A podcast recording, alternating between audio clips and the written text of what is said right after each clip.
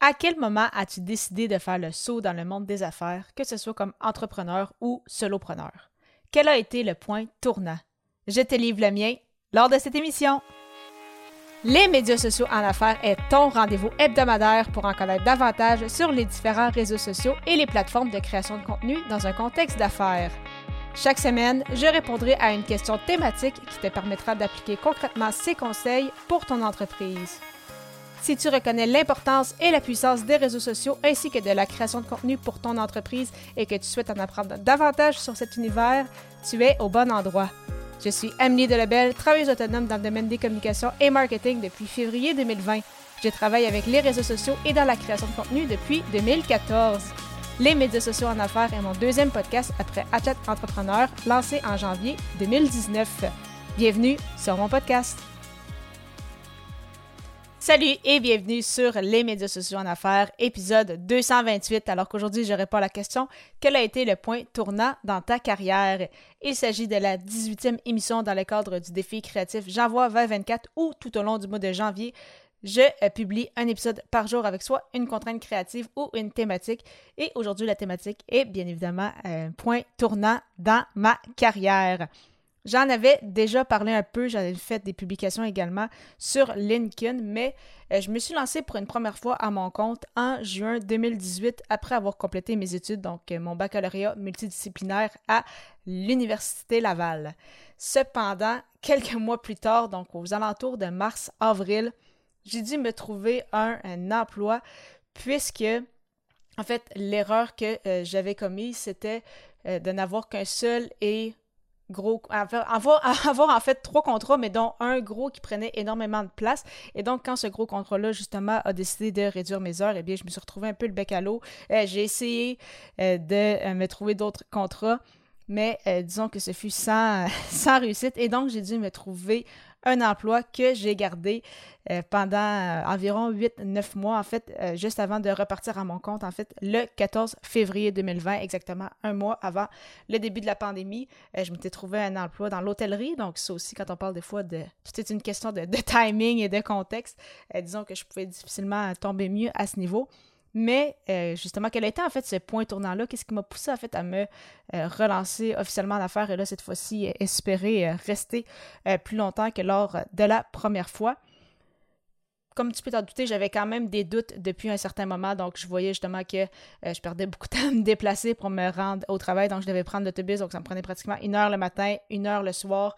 Euh, oui, mon horaire était un peu flexible dans le sens que euh, je n'avais pas d'heure d'entrée officielle au bureau, mais je devais quand même passer un minimum de 8 heures et je ne pouvais pas rentrer non plus à 5 heures du matin comme je ne pouvais pas commencer non plus à 2 heures de l'après-midi. Donc, c'est ça, j'avais pas 100% contrôle sur, euh, sur mon horaire et euh, c'était quand même des, choses qui commençaient à me déranger. Je voyais aussi que euh, je ne pouvais pas voyager vraiment beaucoup. La première année, on n'a pas vraiment de, de, semaines de vacances et avant de pouvoir justement partir 3-4 semaines par exemple pour retourner en Asie, je voyais que ça allait me prendre une dizaine d'années minimum avant de pouvoir faire cela. Donc c'était quand même des choses qui me pesaient un peu lourd mais euh, vraiment qu'elle a été le point de bascule. Ça a été une rencontre d'une demi-heure environ avec euh, Enzo Honoré.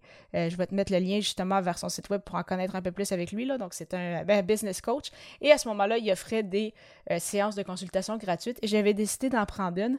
Et euh, justement, lors euh, de notre rencontre, euh, je lui mentionnais justement mon, défi du moment, donc je voulais me relancer à mon compte, mais que j'hésitais, justement, j'avais peur de ne pas avoir assez de clients. Donc là, encore, encore là, des, fausses croyances qui, qui arrivent, ou justement les craintes de ma première expérience. Et lui, m'avait demandé si j'avais un peu d'argent de côté, puis s'il y avait des personnes qui dépendaient de moi comme pour vivre. Et puis là, je lui ai expliqué que, ben oui, j'ai quand même un peu, un peu d'argent de serré s'il arrivait quelque chose. Et puis que, je veux dire, il n'y avait pas vraiment personne qui dépendait de moi, là. Ou que oui, j'avais un copain, mais tant que je payais ma part, euh, je veux dire, j'avais pas d'enfants à, nourrir ou autre. Puis, euh, justement, après, après ma réponse, il m'a juste répondu Alors, t'attends après quoi Ça peut sembler très banal, mais sur le coup, ça m'a vraiment. Euh, Ouais, ça m'a vraiment, ça m'a vraiment choqué, si je peux le dire dans, le bon sens, mais ça m'a, ça m'a ébranlé.